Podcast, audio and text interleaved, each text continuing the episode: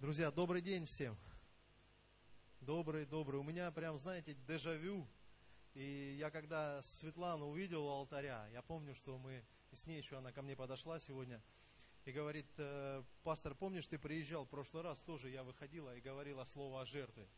Я и не стал говорить, я говорю, да, говорю, помню, здорово, говорю, прям как дежавю. Но я еще, если вы помните, может быть, кто-то из вас был в тот раз, э, есть люди, кто помнит, да? И я помню, еще начал рассказывать э, о том, что же у нас происходит в миссионерском служении, да? Я как бы говорил о том, какие процессы, какая у нас школа прекрасная проходит, как все у нас здорово, и я так все прорекламировал и, и уехал, и уехал на миссию.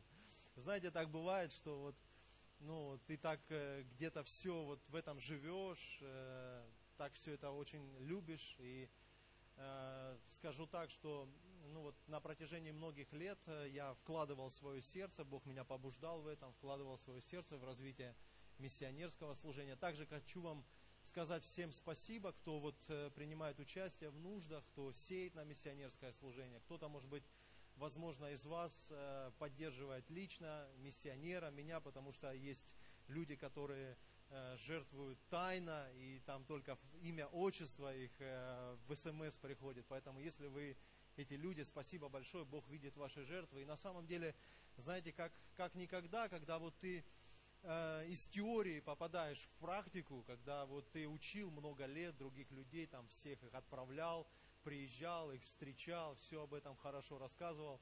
Но пришел такой момент, когда тебе самому пришлось выдвинуться, самому пришлось э, Э, оставить э, привычный уклад жизни. Знаете, мне это напомнило историю про юношу, который, помните, пришел однажды к Иисусу и говорит, я верующий, да, и говорит, вот чувствую, говорит, что мне чего-то не хватает, да, вот бывает кого-то из вас такое чувство, когда вот, ну, вот тебе чего-то не, вот чего-то хочется, да, вот, может быть, вы э, открываешь холодильник дома, да, вот все есть, но чего-то хочется, и ты не знаешь чего. Было у кого-нибудь такое чувство, да?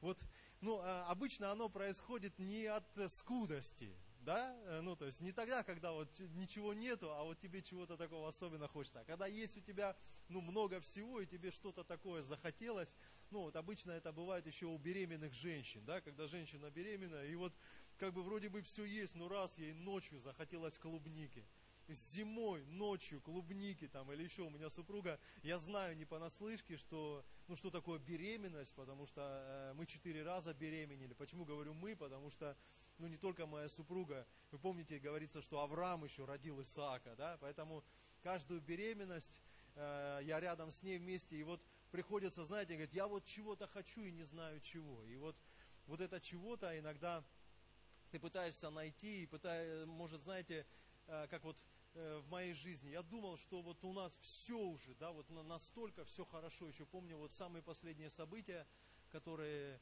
нас, э, ну, как бы мы, мы застали, это когда мы переехали только в новый дом, вообще совершенно новый, наш э, дом нашей мечты, большой, у нас четверо детей, и тут самоизоляция. Мы наслаждались в частном доме, гуляли по улицам, когда все сидели в дома – мы гуляли вокруг по нашему поселку, это было очень здорово, мы прославляли Бога, жарили шашлыки, э, тебе утром никуда не надо. Ну, знаете, вот такое чувство, ну, что еще может быть лучше? Да, там, по телефону мы общаемся, по зуму, это, конечно, минус, потому что в христианском общении важно живое. И тут, как бы вот на вот этой всей вот этой прекрасной ноте э, Господь постучался в мое сердце – и Господь постучался также в сердце моей супруги, и мы почувствовали этот призыв не просто, знаете, когда э, кто-то, я слышал, так не, не высказывается не совсем корректно, как стадное чувство, вот пастырь поехал, и все туда поехали, но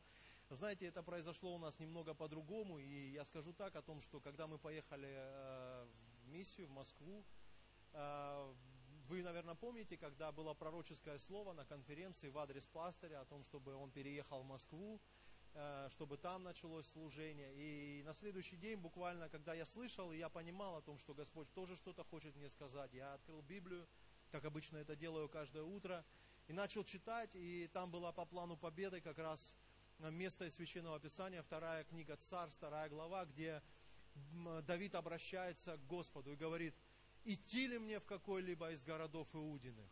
И Господь ему говорит, иди. Он говорит, куда идти? Он говорит, в Хеврон иди.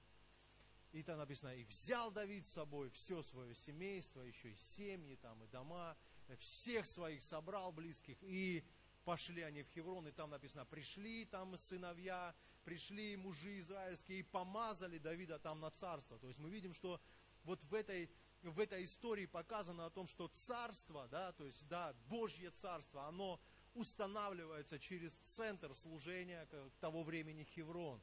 И я увидел о том, что Бог вот в этих семьях, Он показывает о том, что Он тоже ко мне обращается. Я это понял, когда я говорю, всегда у меня э, небольшие мурашки. Я, знаете, вот ну, чувствую, что это слово было обращено ко мне, и мы этим словом живем, мы этим словом движемся.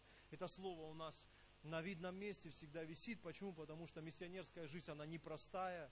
Миссионерская жизнь, она полна приключений. Вы об этом знаете, может быть, читали про миссионеров. И э, кто-то едет зарабатывать туда, в этот большой город. Но мы ехали туда служить, и сейчас служим. Вот буквально через несколько недель уже будет ровно год, как мы с нашей большой семьей служим в городе Москве. И поэтому слава Господу э, за вот призвание Божье. И вот знаете, я почему заговорил за этого юношу, иногда ну, у нас есть все, да, есть, мы так хорошо позаботились о том, чтобы устроить нашу жизнь, точнее, Бог позаботился о том, чтобы так все искусно устроить э, в нашей жизни, но потом наступает такой момент, ты чувствуешь, что тебе чего-то не хватает, ты чувствуешь, что вот ну, надо, нужно больше, да, вот то, что у тебя есть, да, оно хорошо, оно здорово, но Господь как-то вовремя приходит, как-то вдохновляет, говорит. И обычно это происходит, а, такой призыв в жизнь зрелых людей. Когда люди и в жизнь тех людей, кто способен услышать Божий призыв. Почему? Потому что есть те, кто не способен услышать Божий призыв. Все думают, это не ко мне, это к нему, это у него там, это там, э, где-то кому-то. Поэтому э, слава Иисусу Христу за то, что Он дает нам призвание, и это призвание мы можем осуществлять. Поэтому Бог благ. Аминь. И вы на втором служении, поэтому у вас, э, вы такие блаженные люди, потому что будете наслаждаться самой концентрацией, без воды. А? То есть я буду делиться именно вот тем, что, знаете, как ты первую проповедь проповедуешь, там в комнате посидел, думаешь, слушай, это не надо было говорить, это надо было, здесь надо было что-то добавить, сделал такую оценку, и вот всегда, когда ты второе служение, второе служение всегда самое помазанное, поэтому вы блаженны. Аминь. Вы блаженны, несмотря даже на то, что вы такую соблюдаете социальную дистанцию, или нас просто чуть-чуть мало. Будем считать, что это социальная дистанция. Аминь. Да? Давайте помолимся, и мы обратимся к Слову. Спасибо, Отец, за то, что Ты сегодня с нами, а мы с Тобою. Это самое главное, что может быть в нашей жизни. Мы сегодня здесь, в этот воскресный день. Мы почитаем Тебя, Господь. Мы пришли, чтобы прославить и принимать от Тебя Слово. Дорогой Дух Святой, мы просим Тебя, чтобы Твое Слово, оно ожило сегодня для нас. Я прошу Тебя, Господь, пусть придет сегодня откровение, Господь. Дай нам духа премудрости и откровения к познанию Твоего Слова. Во имя Иисуса Христа. Спасибо Тебе за это собрание, за каждого человека. Я молюсь о том, чтобы ни один из нас не ушел отсюда сегодня прежним. Во имя Иисуса. Аминь. И я хочу сразу обратиться к Слову. Давайте мы посмотрим с вами в Священное Писание, третья книга Царств, первая глава. Третья книга Царств, первая глава. Я опять же буду проповедовать сегодня о Давиде. Конечно, я буду проповедовать о нашем Господе, о его принципах. И я думаю, что те из вас, кто э, читает тщательно Священное Писание, мы с вами обратили внимание на то, что в нем есть очень много полезного. Полезного, знаете, там мы можем найти очень много того, как нам нужно поступать. И еще хорошо, когда там есть, э, когда мы видим, что так, как поступать не надо. Да? И вот даже несмотря на то, что Господь назвал Давида, человека, мужем по сердцу Божьему, мы видим с вами о том, что это был человек, который был просто человек. Да, вот, э, вот бывает, может быть, кто-то так вот э, говорит, ну вот, э, я пришел в церковь, и вот мне там в церкви что-то так вот, ну, сказали не так, как-то не так отреагировали, ну, как бы, все, я ухожу из церкви. Послушайте, ну, церковь это люди. Так или нет? Церковь это люди, церковь это сообщество, собрание верующих людей. И церковь, она несовершенна. Знаете, Почему она несовершенна? Потому что как только ты зашел вот сюда, она сразу стала несовершенной. Вы согласитесь со мной? Как только ты ступил на порог сюда, в церковь, она сразу же стала несовершенна. Потому что церковь это люди. И все из нас мы несовершенные люди. Мы далеко не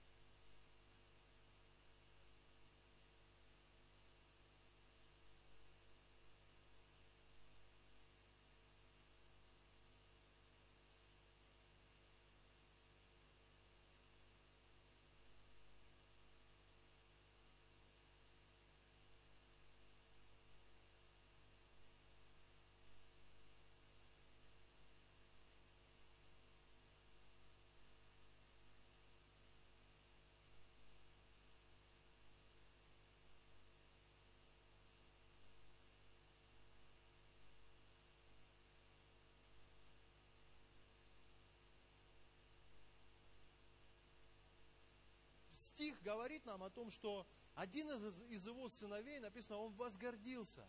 Да, и написано, начал он там устраивать свою жизнь, как бы таким образом, что, ну, как бы там, завел себе колесницы, завел себе вот это, завел себе это. Знаете, можно как расценивать там, там, сделал татуировку, там, пошел в такую, вот, ну, у меня дочь старшая, она уже подросток. И я как отец понимаю сейчас, что у нее такой возраст, когда я должен очень пристально и внимательно за ней присматривать.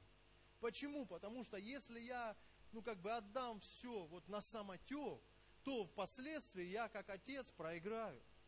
И мы видим с вами, что Давид, он был хорошим воином, он был прекрасным человеком и чудесным царем. И даже более того, я повторюсь, что он был мужем по сердцу Божьему. Но были вещи в его жизни, которые он просто пропустил. И мы видим с вами в Священном Писании, что он был его родной сын. То есть это был сын, которому он очень сильно доверял. Да, безусловно, друзья, мы должны доверять друг другу. И более того, мы должны доверять самым близким, которые находятся рядом с нами. Это наша семья, это наша церковь, это твои пасторы, там, твои лидеры, люди, которые с тобой вместе являются, соединяют семью, духовную там, или физическую, разницы нет.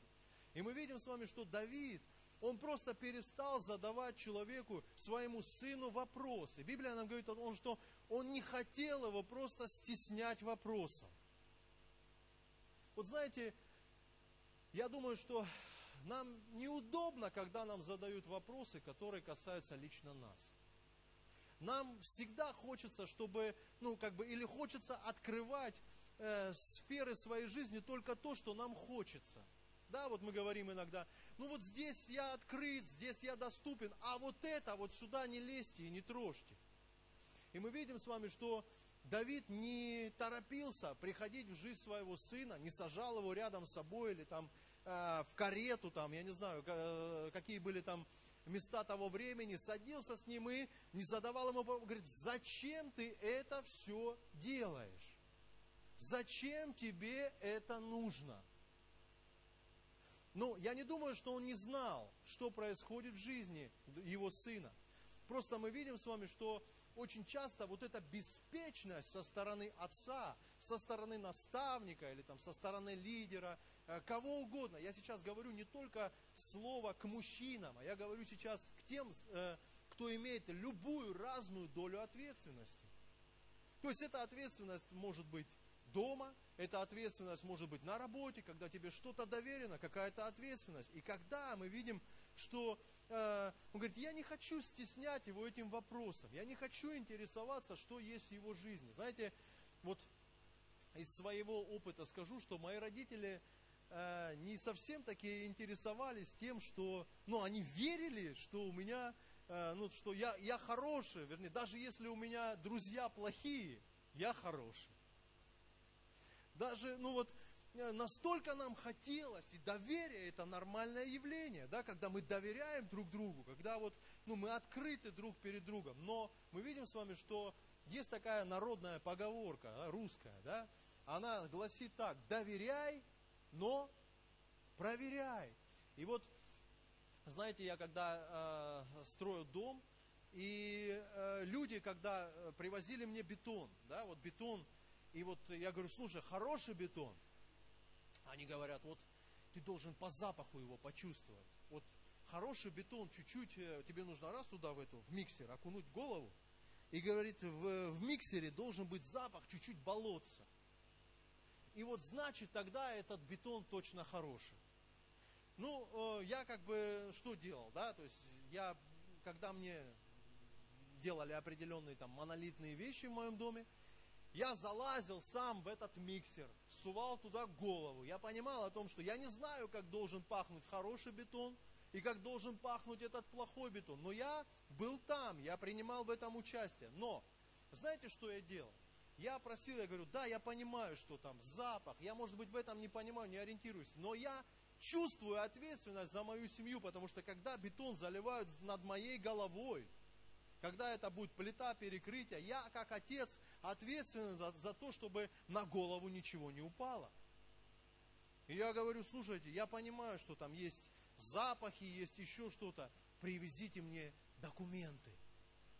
Привезите мне сертификаты. Покажите мне о том, что то, что я заказываю, и за то, что я плачу деньги, оно действительно соответствует тому, что вы мне привезли. И я специально сейчас, вот буквально полтора месяца назад, я мы с моей супругой сняли квартиру в неудобном месте, да, может быть, на первый взгляд, но оно удобнее для того, чтобы присматривать для, за, моей стройкой. Почему? Потому что я не хочу давать на откуп никому безопасность тех, кого доверяет мне сегодня Бог. И Библия нам говорит о том, что у Давида это было утрачено. Мы это видим немножко раньше, когда у него такая же подобная история произошла с Авесоломом, когда он его поругал, помните, да, серьезная ситуация произошла. И вот это слово санкции, да, которое э, сейчас вот звучит у нас в СМИ, оно как бы э, как никогда проявилось по отношению к его сыну Авесолому. И мы, мы видим, что он проявил, такой он его поругал, он говорит, хорошо, ладно, ты будешь жить в моем доме, а меня не видеть вроде бы как бы ты остаешься моим сыном, но я не буду, мы, мы с тобой видеться не будем. И мы видим, что это привело к катастрофическим последствиям. Знаете, мы можем называться отцами, мы можем называться наставниками, мы можем ходить в одну церковь, жить в одном доме, но при этом не чувствовать ответственность за того, кого доверил нам сегодня Бог. Когда он написано, жил два года в одном и том же месте, через определенное время люди начали видеть Авесолома совершенно другим человеком. Написано, он начал растить себе волосы. Да? Как часто мы видим людей, которые запущены. Вот недавно один из сыновей в Инстаграме, э, сыновей, он сын популярной очень актрисы. Очень популярной актрисы. И когда ты на него смотришь, ну то есть это просто, у него татуировки везде. У него нету, вот, нету на лице или даже нету части тела, где не было бы татуировок. А все почему? Потому что родители в определенный момент времени, они просто занимались карьерой. Они занимались тем, чтобы построить карьеру, они занимались над благополучием. Говорят, ну я же работаю, чтобы у тебя было хорошее будущее, чтобы у тебя было хорошее образование. Я же это делаю, ты должен это понимать. То же самое и думал Давид. Когда Авессалом жил в его доме, он говорит, ну пусть он побудет без меня немножко, подумает, как это быть без отца, но жить в его доме. И мы видим, что это привело к необратимым последствиям. Беспечность, она погубит и разрушит все. Когда мы думаем, что это вроде бы наше, но к нашему мы должны относиться как положено. Знаете, мы, если это, если это твоя церковь, и ты отождествляешь себя с Божьим собранием, то нужно принимать участие в жизни церкви. Можно жить в одном доме два, три, четыре года, но не общаться, но не помогать друг другу. И потом смотришь, у одного волосы выросли, у другого выросли, третий там туда подался, четвертый еще куда-то, пятый еще куда. Почему? Потому что вопрос не был задан. Слушай, как у тебя дела? В чем ты? Где ты? Почему ты не приходишь? Иногда вот такой вопрос, почему он как бы нами встречается как вмешательство в личную жизнь. Когда, допустим, кто-то, может быть, встречали такую вещь, он говорит, я сегодня не приду, меня сегодня не будет. И все. Но умный лидер, он говорит, а почему тебя не будет? И тот говорит, а что это он так это? Ну, почему, что это он интересуется? Вмешивается в мою, у меня есть право выбора. У меня есть право это. Да, безусловно, никто в церкви не может человека лишить права выбора. Но задать вопрос, если этот человек тебе дорог, если этот человек для тебя на самом деле имеет какое-то значение, он является членом твоей же семьи, в которую ты ходишь долгое время, почему бы не задать вопрос и не спросить, почему у тебя, что у тебя происходит в жизни? Я, э, меня вез человек в аэропорт, мы прилетели сегодня в 3 часа ночи, и э, нас с моей дочерью вез человек, один мой брат, и когда он за мной приехал, я говорю, мы доедем, а я раз, и у него машина, а я ну, понимаю, что у него есть и другая машина.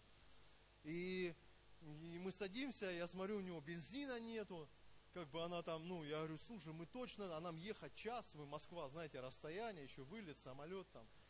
Я говорю, мы точно доедем. Да, все, пастор, слава Богу. Я начинаю интересоваться. Да, я говорю, ну, я говорю, слушай, у тебя же там другая есть машина, там это, это, это.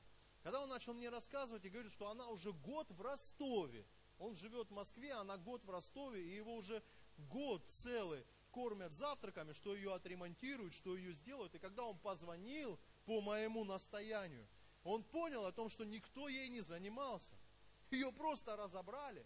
И, скорее всего, там все уже растащили. Я говорю, послушай, как ты можешь так беспечно относиться к тому, что верил тебе Бог в руки? Ты же веришь, что Бог тебя благословил. Ты же веришь, что тебе Бог это дал. Как ты можешь туда не смотреть? Как ты можешь об этом не заботиться? Я не говорю о том, что нужно из этого сделать идола, что-то материальное. Нет, но нужно за этим следить. Нужно за этим смотреть. Нужно присматривать за своими детьми. Нужно время от времени взять и посмотреть телефон, если твои дети подростки. Ты взять и посмотреть, где они там, куда они лазят пароль, чтобы ты знал э, на их телефон. Это не контроль, но это важно, чтобы потом через определенное время у него не выросли волосы, как образ мыслей каких-то. И ребенок вроде бы хороший, вроде бы ты, ты веришь, доверяешь ему, но приходит момент, когда ты просто ребенка потерял. Потерял человека из-за отсутствия общения. То же самое произошло с Авесоломом. Даже более того скажу, друзья, он не просто начал растить волосы – и стал неординарной личностью, да, там э, показывать своим родителям, показывать, вот я такой, но он пошел против своего отца. Вот есть люди, которые становятся Бога, церкви ненавистниками, когда в их жизнь ты не задаешь вопросы. Когда он приходит где-то, отсиживается, отмалчивается, сидит, и ты не можешь задать вопрос, не хочешь портить отношения. Если ты лидер и духовный человек, не нужно этого бояться.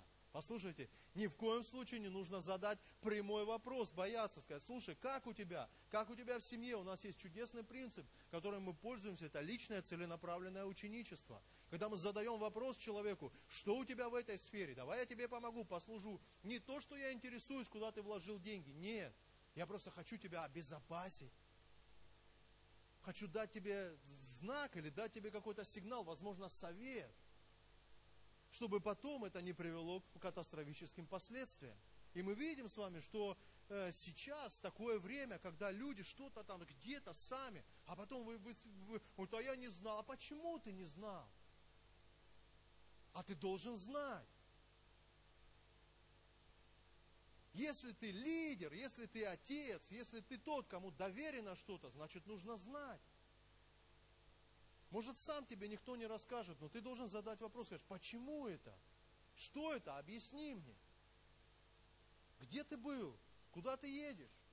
С кем ты общаешься? Кто твой ближний круг?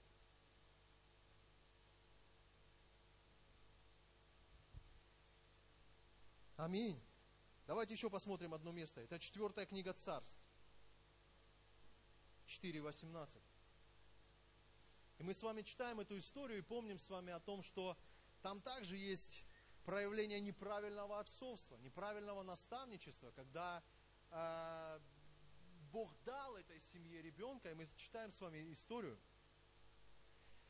17 стих. «И женщина стала беременной, родила сына на другой год, в то самое время, как сказал ей Елисей.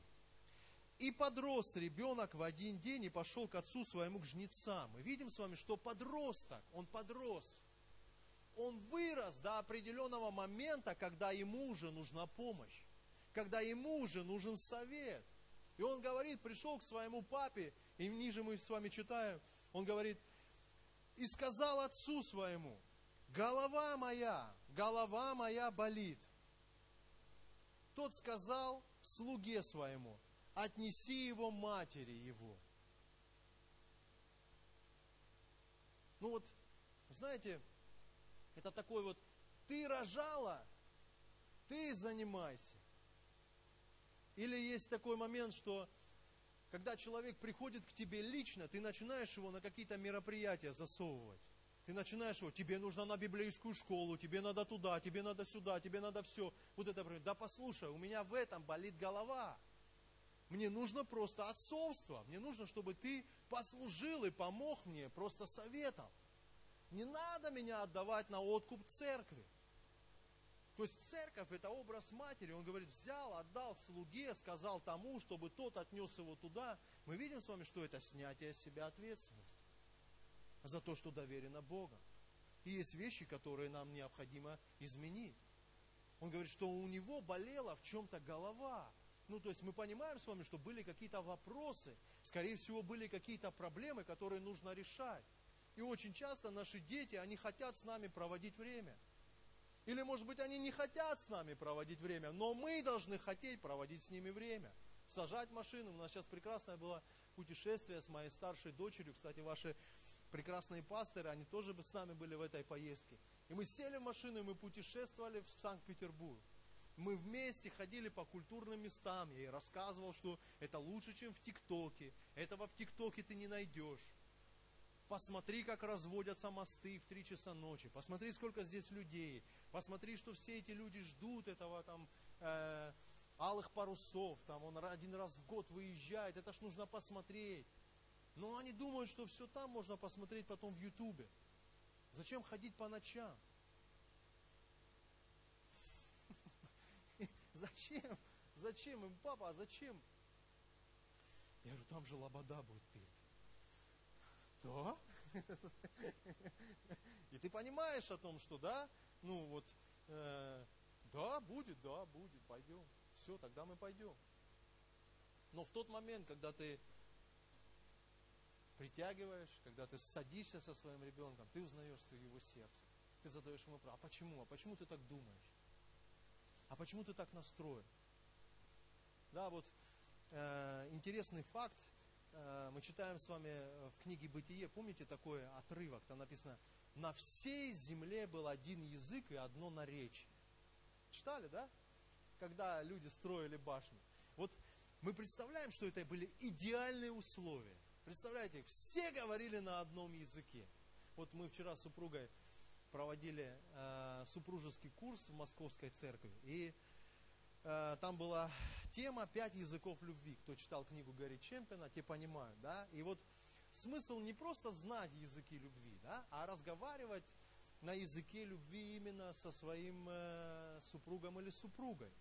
И знаете, ты можешь знать язык ее или его, но не научиться на нем разговаривать. Ты можешь знать его, но все равно разговаривать с ней на своем. И представляете, там были идеальные условия. Они, представьте, все разговаривали на одном языке. Они друг друга понимали. Это как, знаете, состояние идиллии. Они понимали. Более того, там написано, они еще на одном наречии. Вы представляете, как они друг друга понимали? Что такое наречие, кто русский язык знает?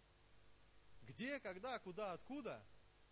Почему, зачем и как? Они все знали.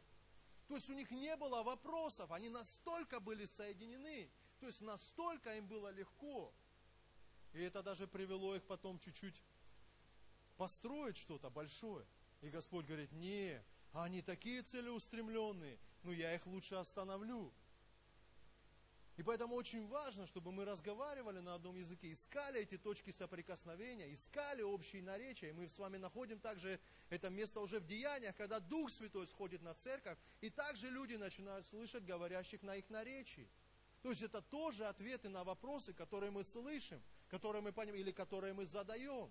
Мы иногда думаем, что это как-то не от Бога. Да нет, Дух Святой задает тебе вопрос сейчас, чтобы ты открыл свое сердце, рассказал что-то во свет – как бы открыл то, что ты в данный момент переживаешь. Поэтому отцовство, оно выражается в ответственности. Если ты чувствуешь себя отцом, независимо, женщина ты или мужчина, если в тебе есть ответственность, ты являешься сегодня отцом. Ты являешься представителем Бога Отца здесь на земле. Наверное, так. Это, наверное, лучше звучит. Представителем Его, Его отображением здесь, того, который заботится и наблюдает за всеми нами. И он никогда беспечно не относится. Скажите аминь. Он никогда не относится беспечно по отношению к тому, что ему доверено. Поэтому ни в коем случае, друзья, мы не должны пускать все на самотек. Нужно задавать вопросы. Неудобные вопросы. Да, если ты не можешь задать вопросы, значит, твои отношения с этим человеком просто душевные.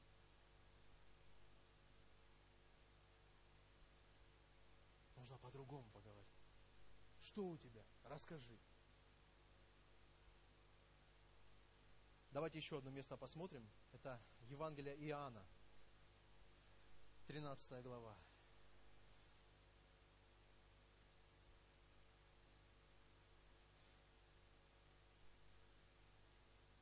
И теперь мы посмотрим, как же ведет себя сын. Мы посмотрели, как, как не нужно быть, каким отцом не нужно быть, да, как проявлять свое отцовство, но теперь мы с вами читаем вот что. Перед праздником Пасхи Иисус, зная, что пришел час Его перейти от мира сего к Отцу, явил делом, что, возлюбив своих сущих в мире, до конца возлюбил их. И во время вечери, когда дьявол уже вложил в сердце Иудии Симонову Искариоту предать его, Иисус, зная, что Отец все отдал в его руки – и что он от Бога и шел, и к Богу отходит, встал с вечери, снял себе верхнюю одежду, взяв полотенце, припоясался, а потом влил, ноги в умы, влил воды в умывальницу и начал умывать ноги ученикам и отирать полотенцем, которым был припоясан. Мы читаем с вами эти стихи и понимаем о том, что ключевое слово в этом отрывке заключается в том, что Иисус знал, что Отец все отдал в Его руки – вы знаете, мы видим с вами опять, что Бог доверял ему очень сильно. Доверял ему настолько, что написано, что он отдал все в его руки. То есть степень доверия, которую имел Иисус, была стопроцентная по отношению а, а, от Отца. То есть Библия нам говорит о том, что Иисус, несмотря на то, что Он был на земле еще человеком, Он обладал крайний доверие, крайним доверием, которое дал ему Бог. Знаете, мы видим с вами, что очень часто так происходит, когда человек в своей жизни получает какие-то блага.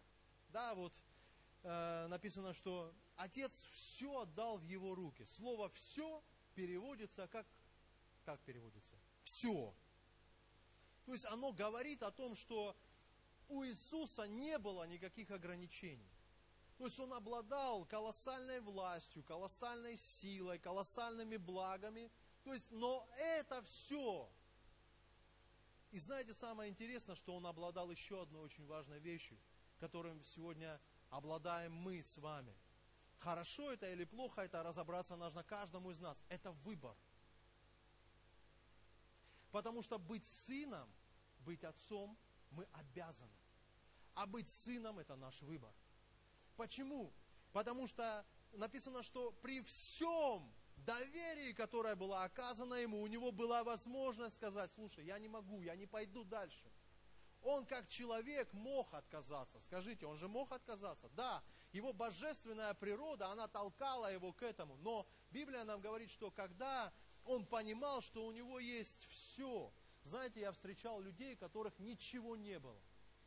Потом у них появилось очень много – и вот когда у них появилось очень много, они перестали быть сыновьями. А признак сыновства, мы видим с вами в Священном Писании, заключается в том, что он, написано, снял с себя верхнюю одежду. Он не перестал оставаться сыном, имея колоссальную власть, имея колоссальные блага, имея колоссальные возможности, но при этом он не остался, не остановился быть сыном. Очень часто, знаете, когда у человека что-то появляется, он начинает приезжать уже на машине побольше, он начинает отсюда, а дальше пересаживаться что-то дальше, дальше, дальше. Для него становится очень сложно что-то делать здесь. Он думает, что это как бы, ну, какой-то, ну, такое вот, ну, зачем я это буду? У меня же теперь есть право выбора. Да, безусловно, и мы видим с вами в Священном Писании написано, что Иисус знал. Знание – это хорошо – нам важно быть образованными людьми, нам важно иметь знания, важно вкладывать в, свои, в свое развитие. Но мы с вами видим, что очень часто знание, человек знает, кто он, и все. Но Иисус написано, знал он, откуда он пришел и куда явился. Послушайте, люди забывают, откуда они пришли. Забывают. Забывают а забывает, а раз забыл, откуда пришел, уже и все, и уже никому не хочется ноги мыть. Никому не хочется вот это припоясаться. Зачем я буду приходить раньше или уходить позже это все делать? Зачем? Библия говорит, Иисус знал, откуда Он пришел и куда уходит. Вот это ключевые вещи, которые позволяют нам всегда оставаться сынами. Это очень важно, быть хорошими отцами, заботливыми отцами, но не перестать быть сыном прежде всего – быть тем, кто является сыном.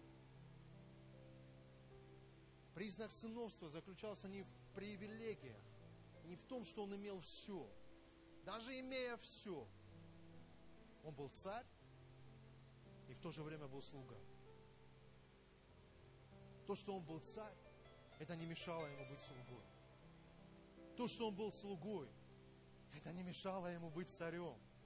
Потому что все эти две характеристики, важные характеристики, они сошлись в Иисусе. Этим Он показывает нам, дает нам понимание о том, что да, человек может все получить, иметь что-то, но сказать, нет, я, я буду где-то там, где-то там. Зачем я буду припоясываться? Зачем я буду служить? Зачем я буду делать вот это по отношению к человеку, который меня предаст, начинает осуждать? Дальше, дальше, дальше, дальше, дальше. Но послушайте, Библия говорит о том, что Сын, Он прибудет в доме вечно. Он всегда пребывает вечно. Сын это тот, кто всегда готов прийти и послужить. Даже несмотря на то, чем он обладает в данный момент. Оценивая всегда, откуда он пришел и куда уходит. Мы пришли из ниоткуда. Не знаю, лично я 16 лет назад моя жизнь была вообще совершенно разбита. Я помню, и знаете, это дает мне повод всегда благодарить Бога. Когда я благодарю Бога и вспоминаю, да, это было очень давно. Мы вот с Евгением вместе служили, жили на одной квартире. Все начиналось, у нас ничего не было, мы друг другу давали одежду носить. Ели макароны три раза в день. Кроме уксуса у нас в холодильнике ничего не было в пост. Кто-то смеется, но послушайте, нужно помнить, откуда мы пришли и куда уходим. Это самое главное. И не перестать быть сыном. А если сын, то значит и слуга. Значит человек, на которого можно опереться, можно положиться, можно попросить, сказать, алло, приедешь? Да, приеду. Да, я здесь, да, я готов помочь, да, я вот он. Но и в то же время не потерять голову, когда у тебя есть все. Бог все тебе дал. И ты уже говоришь, нет, сюда я не пойду, это мне не нужно, это я не хочу, у меня есть же право выбора, я же уже такой знающий. Да, знание это хорошо, но знания иногда они надмевают. А вот любовь, с которой мы это все делаем, она назидает, она делает нас сильными во Христе. Аминь. Я хочу помолиться с вами. Отец, мы благодарим Тебя за то, что Твое присутствие столь могущественно сегодня на этом месте. Спасибо Тебе за то, что Твое дыхание в нас, Ты обогащаешь нас собой, Господи. Благодарим Тебя за образы в Писании, которым, Господи, Ты учишь нас, чтобы мы не были беспечными, как отцы, как те, на ком есть определенная ответственность за поколение, за наших детей, Господь, за наших учеников, Господи, за те блага, Господь, которые у нас есть от Тебя, Господь. Я прошу Тебя, Бог, пожалуйста, чтобы мы не были беспечными, чтобы мы внутри всегда были, Господи, сильными людьми, способными задать даже самый неудобный вопрос. Господь, во имя Иисуса Христа. Также я молюсь, чтобы мы никогда не потеряли, самое главное, это сердце слуги. Господи, чтобы мы, оценивая, понимали, откуда мы пришли и куда мы идем. Это давало нам возможность всегда, Господь, действовать, всегда быть слугою, имея царское достоинство внутри, Господь, во имя Иисуса Христа. Дух Святой, я прошу Тебя, Господь, чтобы это откровение стало одним целым с нами. Господь, чтобы мы, будучи прекрасными отцами, никогда не перестали быть чудесными сынами. Во имя Иисуса Христа. Мы любим Тебя, Господь, мы благословляем, Господь. Я благословляю церковь, собрание, Господь, каждого на этом месте. Я молюсь, чтобы Дух Святой, Ты принимал участие в жизни церкви, каждого, Господь, на этой неделе, чтобы Твое присутствие распространилось и в домашние группы, во все мероприятия. Пусть слава Твоя, Господь мой, проявляется, Господь, в каждом действии, которое осуществляется через церковь, через Твое собрание. Во имя Иисуса мы любим Тебя, поклоняемся Тебе и за все Тебя благодарим, наш Царь и Вечный Бог. Аминь. Аминь. Слава Иисусу. Будьте благословенны с миром Божьим, да, как